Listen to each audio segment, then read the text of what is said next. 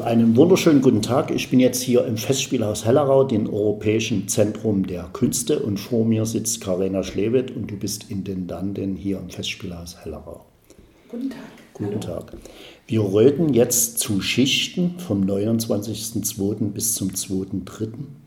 Künstlerische Praktiken des Erinnerns. Was sind so die künstlerischen Praktiken des Erinnerns? Und es gibt ja verschiedene Formen des Erinnerns. Nationalsozialismus, DDR-Geschichte und noch viele andere Dinge.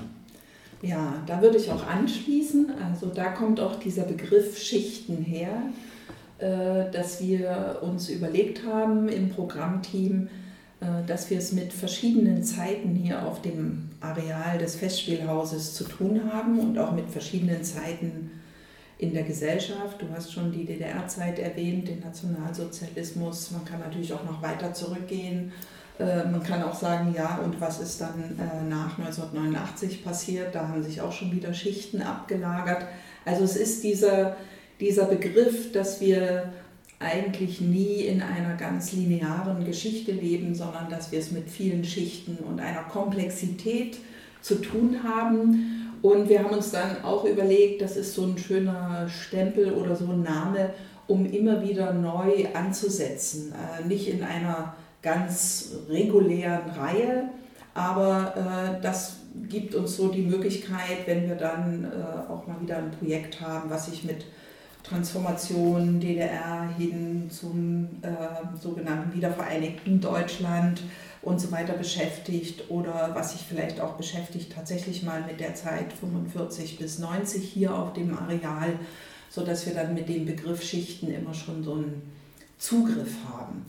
Und natürlich, wir sind ein künstlerisches Haus, das heißt, daher kommen auch diese künstlerischen Praktiken des Erinnerns. Wir sind kein Geschichtsinstitut, wir sind kein Archiv, aber viele KünstlerInnen, mit denen wir arbeiten, beschäftigen sich eben mit Themen der Geschichte und mit Geschichten.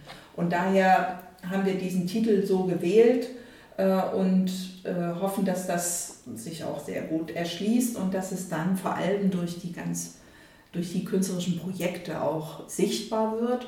Und vielleicht noch ein Satz, wir haben schon mit Schichten begonnen im Januar mit der Gruppe Fachbetrieb Rita Grechen, die sich mit Prora beschäftigt hat. Äh, und äh, das war ein, auch ein Wochenende hier, auch mit einem Panel. Und wir haben gemerkt, dass das eine große Anziehungskraft hatte, sich mit solchen Themen zu befassen. Also ein da möchte ich aber jetzt nicht nochmal anschließen, weil das hat ja stattgefunden. Pro hat auch eine lange Geschichte. Genau. KTF müssen wir dazu sagen. Hier ja. gibt es jetzt äh, zwei Führungen an zwei verschiedenen Tagen, am 1. und am 2. Die Gartenstadt Hellerau im Nationalsozialismus. Ich habe an der Führung schon mal teilgenommen und äh, da wollte ich dich fragen, gibt es da von den HellerauerInnen irgendwie welche Rückkopplungen oder äh, wie erreicht er die Menschen, dass sie sich mit solchen Themen auseinandersetzen, weil ich das immer als ein bisschen schwierig empfinde, dass sich vor allen Dingen in Dresden, dass sich die Leute mit den Themen mal wirklich auseinandersetzen. Vielleicht erstmal zu der Führung an sich. Ähm, Claudia Dietze und Robert Badura ähm, arbeiten ja hier im, beim Vorderhaus mit, also für Ticketing, Einlass und so weiter. Und schon vor längerer Zeit haben sie uns, das sind beides HistorikerInnen, haben sie uns gesagt, von ihrer Idee erzählt, Hellerau, die Gartenstadt, auch unter dem Aspekt zu beleuchten, was ist denn hier eigentlich äh, in den 30er Jahren zur Zeit des Nationalsozialismus äh, in der Gartenstadt passiert, ähm, welche äh, Veränderungen gab es, auch architektonisch, baulich, aber auch als damals ähm, äh, Vorort oder Peripherieort von Dresden und so weiter. Und sie haben sich da sehr reingekniet äh, in diese Geschichte und das als so ein Walk durch die Gartenstadt Hellerau angeboten. Wir haben das inzwischen mehrfach angeboten für ein Publikum und haben bemerkt, immer wenn wir das ins Programm genommen haben, dass es doch ein großes Interesse dafür gab, eben weil man die Gartenstadt natürlich aus ihrer Entstehungszeit äh, und dann die 20er Jahre betrachten kann, aber auch, wie ging es denn dann weiter? Ähm, und ich würde das, also wir haben das nicht so als problematisch wahrgenommen, sondern durchaus mit mit einem Interesse von BesucherInnen. Meistens waren die Gruppen so äh, 20, manchmal bis 30 Leute stark. Und äh, zu besonderen Anlässen haben wir das angesetzt, Denkmaltag oder auch schon bei anderen Schwerpunkten. Und ähm, vielleicht kann ich dazu auch sagen, dass Robert Badura ja derjenige ist, der auch äh, jetzt äh, quasi an dem Forschungsprojekt arbeitet über Hellerau, also in dem Fall das Festspielhaus Hellerau in Zeiten des Nationalsozialismus. Was hat sich hier ereignet äh, mit dem ähm, Bau der Polizeikasernen und was hat da hier eigentlich, wie, was, wie muss man sich das vorstellen, was hat hier stattgefunden, welche Bezüge gibt es zu anderen ähnlichen Einrichtungen. Und äh, da wird er ja an diesem Wochenende auch erste Arbeitsergebnisse vorstellen, aber noch nicht das Buch. Also es wird noch nicht die Buchpremiere sein. Gut, da bin ich ja mal gespannt, was da so aus den Tiefen hervorgeholt wird. Jetzt gibt es hier eine Veranstaltung, auf die ich mal eingehen will. Boris Nikitin, der war schon mal hier und diesmal ist Versuch über das Schweigen. Er war schon mal hier mit dem Stück mit ausgestreckter Hand, hieß das, glaube ich. Nee, das war Oliver Zahn. Oliver Zahn. Aber Boris Nikitin, Versuch über das Sterben. Oh, da habe ich das, das gerade verwechselt. Ja, das macht okay. nichts. Ja. Gut, und um was geht es diesmal? Versuch über das Schweigen, wie müssen wir uns das vorstellen? Ja, das betrifft ähm, eigentlich die drei künstlerischen Arbeiten. Ähm, einmal Michael McRae, Dina Seitev und das Team, dann Boris Nikitin, aber auch das Projekt von dem Jewish Chamber Orchestra äh, und äh, Stella Leder.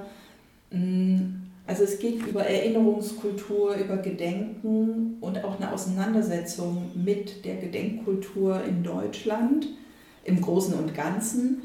Und bei den künstlerischen Projekten fällt auf, dass, äh, dass es jeweils sehr persönliche äh, Rückgriffe oder Ansätze gibt, mit denen sich vor allem Michael McRae, äh, Dina Seitev, aber auch Boris Nikitin in ihren Stücken befassen. Und da geht es bei Boris Nikitin darum, ähm, eigentlich um Leerstellen, um äh, Geschichten, die man sich nicht erzählt hat. Also er hat eine Großmutter gehabt, die in der Slowakei äh, gewohnt hat, gelebt hat und er hat nach dem Tod erfahren, dass sie ähm, Jüdin war. Und äh, er hat dann äh, in diesem Stück rekapituliert er eigentlich seine Beziehung zu der Großmutter, ihr Verhältnis, äh, ihre Geschichte, das, was er von ihr kannte. Sie war die erste Chemieprofessorin in der Slowakei, äh, also in der sozialistischen Tschechoslowakei. Und er hat sie auch bis, zum, bis zu ihrem Tod auch begleitet und hat nie gewusst, welches Schicksal sie eigentlich in früheren Jahren hatte. Und dieses, dieser Abend ist eine Auseinandersetzung damit, äh, also sowohl mit ihrer Geschichte, aber auch mit seiner Rolle an einem bestimmten Punkt des Lebens äh, diese Geschichte zu erfahren, was macht das mit ihm und was macht das mit seinem Nachdenken über, äh, über Erinnerungen, über Geschichte, über Schweigen. Es geht eben auch, auch in dem anderen Stück von Michael McRae und Dina Seitev geht es auch viel um das Schweigen in Familie oder Familien oder das, was nicht gesagt wird äh, Fragen, die nicht gestellt werden oder nicht beantwortet werden und über den Umgang einer jüngeren Generation damit. Also wir kennen Gedenken und Erinnern auch oft in so äh, Ritualen und so festgelegten äh, Standards. Und das, was ich an diesen künstlerischen Arbeiten so großartig finde, ist, das alles nochmal aufzubrechen, aber aus einem ganz persönlichen, mit einem ganz persönlichen Hintergrund und dafür eine Form zu finden auf der Bühne. Und bei Boris Nikitin ist die Form sehr einfach, also eigentlich äh, er sitzt auf der Bühne und ähm, hat die Blätter der Geschichte, wo also die Geschichte niedergeschrieben ist, in der Hand und legt sie eins nach dem anderen, legt er die Blätter ab und man merkt, dass es für ihn selber immer wieder so ein Entblättern dieser Geschichte ist auf der Bühne. Sehr ruhig, sehr konzentriert, überhaupt nichts drumherum, kein Video und keine Musik und sodass man sehr äh, eigentlich wie reinzoomt in diese Gedankenwelt und in diese philosophische Betrachtung auch äh, von so einer Nachricht, die ja nicht nur eine Nachricht ist, sondern was mit der eigenen Identität und Fragestellung macht. Und bei äh, dem anderen Stück von Michael McRae und Dina Seitef, was ja schon hier im Festspielhaus gezeigt wurde und eine Wiederaufnahme ist, da wird ein Raum kreiert, in dem das Publikum mitten im Raum beteiligt ist und man wird Teil dieser gegenseitigen Befragung von sehr unterschiedlichen äh, Familiengeschichten, die ähm, darin bestehen, dass Michael McRae eben ausgehend von seinen beiden Großvätern, der eine äh, der Nationalsozialist war und der andere, der bei den alliierten Gruppen, äh, Truppen, äh, also Brite, Engländer gekämpft hat. Und er versucht so zu reflektieren, äh, was, was ist das eigentlich für eine Geschichte, was weiß er genau über die Großväter, über, ähm, über die Zeit damals. Und das Gleiche betrifft Dina Seitev, die äh, aus einer jüdischen Familie in Moldawien kommt und auch wiederum diese Lehrstellen befragt. Und in dem ist es etwas sehr Proaktives Richtung Publikum auch. Also ich habe das schon gesehen und habe mir dort, bin dort zu dem Schluss gekommen, dass man gewisse Fragen nicht einfach so mit Ja und Nein beantworten kann, wenn man nicht in der Zeit gelebt hat, weil ich kann nicht sagen, ich wäre nicht zum Nationalsozialisten gegangen. Ich kann das nicht beantworten. Wer weiß, was da reingespielt hätte. Und das finde ich schon sehr, sehr bezeichnend, so, so mal da näher hinzuhören, was, ja, was das wird, mit einem macht. Genau, man wird so proaktiv ähm, einbezogen, darüber nachzudenken, auch natürlich über die, die eigene Position in der Gegenwart, die ja ebenso komplex ist und unzählige Schichten äh, Zeitschichten äh, immer wieder neu anhäuft. Und das finde ich das Anregende an diesen Arbeiten. Also sie verkünden keine irgendwie äh, keine Regeln oder keine äh, was ist richtig, was ist falsch. Ne? Das ist, ähm, das finde ich das Tolle an diesen Arbeiten, dass man eher danach nachdenklich rausgeht und ins Gespräch kommt vor allem. Genau, ins Gespräch kommt, das ist ja das Wichtigste, was äh, Kunst leisten kann und sollte, und das macht sie mhm. auch. Dann gibt es hier noch ein Panel, also zwei Panels, Strategien der Aufarbeitung Kulturinstitutionen im Umgang mit ihrer Geschichte. Das moderiert die Frau Gewetzel. Mhm. Äh, was ist damit und wie müssen sich die Hörerinnen dann anmelden oder wie funktioniert das? Also wir, Hellerau ist ja mittlerweile bekannt, dass wir bei bestimmten Themenschwerpunkten oder Festivals dann äh, immer den Dalcross-Saal öffnen für ähm, Panels, Vorträge und so weiter. Und hier geht es, ähm, hier geht es schon darum, nochmal zu hinterfragen, wo sind wir mit unseren Kulturinstitutionen eigentlich verankert, in welchen Gebäuden, weil auch es gibt die Zeitzeugen und Zeitzeuginnen, das sind Menschen, das sind Personen, die erzählen, aber es gibt eben auch Gebäude, die erzählen über Geschichte. Und, äh, und was heißt das dann, wenn man als eine zeitgenössische Kulturinstitution in so einem Gebäude arbeitet, äh, Kunst macht? Äh, wie geht man damit um? Äh, und nun geht es nicht darum, immer wieder das wie so ein Schild vor sich herzutragen, äh, sondern es geht um ein Bewusstsein, einerseits eine Aufarbeitung, die da sein muss, damit man weiß, damit man einfach weiß, was hat hier stattgefunden auf diesem Areal. Ähm, manchmal ist es auch interessant, wenn KünstlerInnen mit dem Material weiterarbeiten und eben, wie gesagt, eine künstlerische Produktion rauskommt, die nochmal ein Publikum ganz anders mitnimmt, auch in der Wahrnehmung oder im Nachdenken. Ähm, und wir haben hier sehr unterschiedliche Orte, also einmal ähm, über Hellerau habe ich schon kurz gesprochen, aber es, wird, es werden zwei Vertreterinnen von Kampnagel in Hamburg hier sein, die ähm, zu, eine Förderung von der Stiftung Erinnerung und ähm, Aufarbeitung Zukunft bekommen haben und über Kampnagel als Nagelfabrik, die aber auch äh, äh, für den Krieg im Zweiten Weltkrieg eben auch produziert hat und auch ZwangsarbeiterInnen beschäftigt hat. Äh, also dazu eine quasi eine Recherche zu machen, bei denen da läuft es so ab, dass es regelmäßig Fixe gibt und ähm, Leute kommen aus dem Umfeld, die Kampnagel noch kennen oder Geschichten mitbringen, äh, vor allem viele auch ältere Menschen. Sie versuchen das dann zu verknüpfen mit äh, jungen Menschen, die sich äh, auf einer anderen Ebene mit der Frage von Geschichte und Politik unserer Gegenwart befassen.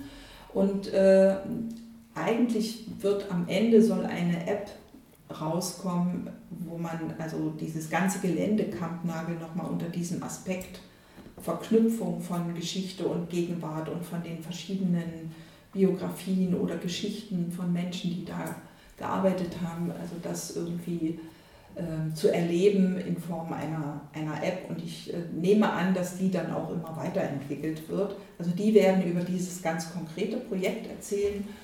Dann wird Hans-Joachim Wagner der Leiter der Stabsstelle des ehemaligen Reichsparteitagsgelände in Nürnberg, äh, hier zu Gast sein. Und das ist eine sehr spezielle Nutzung dieses, äh, dieses ehemaligen Geländes, was einerseits Räumlichkeiten für die freie Szene zur Verfügung stellt und andererseits äh, ein ähm, temporäres Gebäude inmitten ähm, der oder zwischen Zeppelinfeld und Zeppelin-Tribüne gebaut werden soll, als Zwischennutzung für die Oper in Nürnberg. Und natürlich auch das äh, äh, ist ja etwas, was erstmal viel an Gedanken und äh, ja, Erinnerung vielleicht weckt oder erzeugt, vielleicht auch nicht. Also wenn da das Publikum dann in, in diesen temporären Bau geht, um sich eine Oper anzugucken, aber dieses ganze Gelände drumherum ist. Also da geht es natürlich auch um diese Fragen, welche Nutzungsgeschichte und wie gehen KünstlerInnen mit diesem Gelände um und mit, mit ihrer eigenen Nutzung dieses Geländes. Also ich finde, dass das durchaus spannende Fragen sind. Und um dann aber auch den Switch zu machen, wirklich zu den künstlerischen Arbeiten wieder, haben wir dann nochmal KünstlerInnen eingeladen, äh, über ihre Ansätze zu sprechen. Ähm, das ist Hans-Werner Krösinger und Regine Dura, die, man könnte fast sagen, so die Altmeister des dokumentarischen Theaters äh, in, in, freien, in den freien darstellenden Künsten sind, waren. Die arbeiten jetzt viel im Stadttheater. Und was ihnen immer gelingt, finde ich, abgesehen davon, dass sie eine sehr genaue und tiefe Recherche betreiben, sie finden immer ganz spezielle oder äh, setzen immer ganz spezielle Publikumssituationen, die also äh, meistens dem Publikum auch eine proaktive Haltung zu den Inhalten abverlangen. Und dann haben wir noch aus München zwei Künstlerinnen, Caroline Kapp und Manon Hase, die sich mit der sogenannten Plantage Dachau beschäftigen. Auch wieder ein Gelände, ein Gebäude, was da rumsteht und ähm, wo sie eigentlich durch ihre, ihr künstlerisches Projekt überhaupt erstmal darauf aufmerksam gemacht haben, welche Rolle hat das äh, gespielt im Kontext äh, des Konzentrationslagers Dachau. Also so diese, diese künstlerischen Herangehensweisen, wir haben dann Fachbetrieb Rita Grechen, die das Pora-Stück bei uns gemacht haben, und äh, Michael McRae und Dina sitzen auch auf dem Podium, um wirklich zu sagen, ja, wie geht man eigentlich an diese, an diese Themen und diese Geschichtsfelder und persönlichen Geschichten und Befragungen ran. Also das sind die beiden Panels. Das ist ein ganz schön schwieriges Thema vor allen Dingen. Ich bin ja nun, das Radio ist im Zentralwerk und das ist genauso ein geschichtsrechtlicher Ort. Und ja. äh, manchmal, wenn ich dort reingehe, kommen mir da so Bilder hoch, weil dort mal Zwangsarbeiterinnen Bombencenter gebaut haben, die dann durch die Gärten gelaufen sind und dann auf dem Hellerbergen gehaust haben. Es ist nicht einfach, damit umzugehen. Und äh, wenn man sich das vor Augen führt, aber man muss es aufarbeiten. Ja, einfach ist es nicht, das ist richtig. Aber wenn man es liegen lässt und nicht macht, dann. Äh, dann geht es auch nicht. Nee, dann geht es auch nicht. Und äh, das, das ist wahr. Also das Zentralwerk ist da auch schon lange dran, so die Geschichte aufzuarbeiten. Bin da auch mit Barbara Lubich immer wieder im Gespräch äh, über die Projekte, die dort stattfinden. Und das ist ja auch ein Anliegen der Stadt und auch von der Kulturbürgermeisterin Anne-Kathrin Klepsch, überhaupt diese Geschichte des Dresdner Nordens unter diesem Aspekt, was hat hier stattgefunden und was wissen wir davon, äh, stärker ins Zentrum zu rücken oder nochmal neu kennenzulernen vielleicht auch und dann ins Verhältnis zu setzen zur Gegenwart. Ich glaube, das ist so die, die Aufgabe, weil ich glaube auch, es ist nie der Punkt, dass man sagt, so jetzt ist die Geschichte aufgearbeitet, fertig, jetzt machen wir das Häkchen dran. Das wird nicht das funktionieren. Das wird nie passieren und das ist eben auch bestimmte Aussagen oder Stimmen, äh, das hat man doch jetzt gemacht und jetzt kann man das mal ruhen lassen äh, das ist nicht so, weil wir auch merken, dass alles, was in der Geschichte geschehen ist, an irgendwelchen Ecken und Enden wieder hochkommt und äh, uns ja, die Gegenwart mit der Geschichte immer verknüpft ist. Ja. Es ist eine ständige Aufarbeitung und Wiederbetrachtung, ja. Ja. weil auch immer wieder neue Dinge entstehen, die man aus Sicht Vergangenheit ganz anders gesehen hat als heute. Würde ich jetzt mal so. Jetzt gibt es noch die Goldberg-Variationen. Ist das Musik oder wie muss ich mir das vorstellen und die HörerInnen? Ja, das Jewish Chamber Orchestra ist hier zu Gast und äh, es geht eigentlich auch da wieder um eine Geschichte, die von Josef Koffler, ähm, ein Komponist, der 1943 mit seiner Familie umgekommen ist, also in, in so einem Polizeieinsatz, Sondereinsatz ähm, entdeckt wurde. Er hatte sich versteckt mit seiner Familie und äh, erschossen wurde. Und er war äh, Komponist, äh, war, hatte eine Professur in Lemberg ähm, und ist dann in das, äh, mit seiner Familie in das Ghetto Wilitska ähm, ähm, wie sagt man, gebracht worden, von dort äh, entkommen, aber ist eben dann äh, doch noch ähm, ähm, aufgespürt worden von diesen Sondereinsatzkräften. Und dieser Abend widmet sich seiner Musik und seine Musik, das war natürlich, das waren Eigenkompositionen äh, aber ab dem Zeitpunkt, wo er diesen, äh, seine Position nicht mehr inne hatte als Professor, äh, musste er anders überleben und er hat überlebt durch Adaptionen und hat unter anderem die Goldberg-Variationen für Kammerorchester bearbeitet. Das hören wir an dem Abend. Wir hören sowohl seine eigenen Kompositionen als auch diese Bearbeitung, diese Adaption und auch hier ist es so, dass es einerseits um die Lebensgeschichte von ihm ging, es ging und es geht um die Musik, äh, die er komponiert hat und gleichzeitig geht es um so eine zeitliche Achse und um Fragen von Erinnern und Gedenken. Und diesen Text hat äh, die Autorin Stella Leder geschrieben. Ähm, und vorgetragen wird der Text von Jelena Kulic, eine sehr äh, tolle Performerin, Schauspielerin, und Musikerin.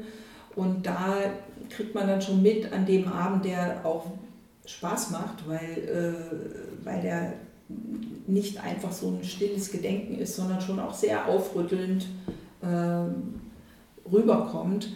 Äh, und dann kriegt man eben auch mit diese, diese Verknüpfung. Man kann nicht sagen, ja, das, äh, das war dieses Schicksal und man erinnert und man gedenkt, sondern da geht es schon um Zeitschienen in unsere Zeit hinein. So, was passiert hier politisch eigentlich? Was geht gerade ab? Und das ist mit einem ziemlichen, äh, äh, soll ich sagen, mit einer ziemlichen Energie und Kraft auch vorgetragen. Da haben wir das Festival jetzt reichlich beleuchtet. Dann würde ich dir gerne das Schlusswort geben wollen.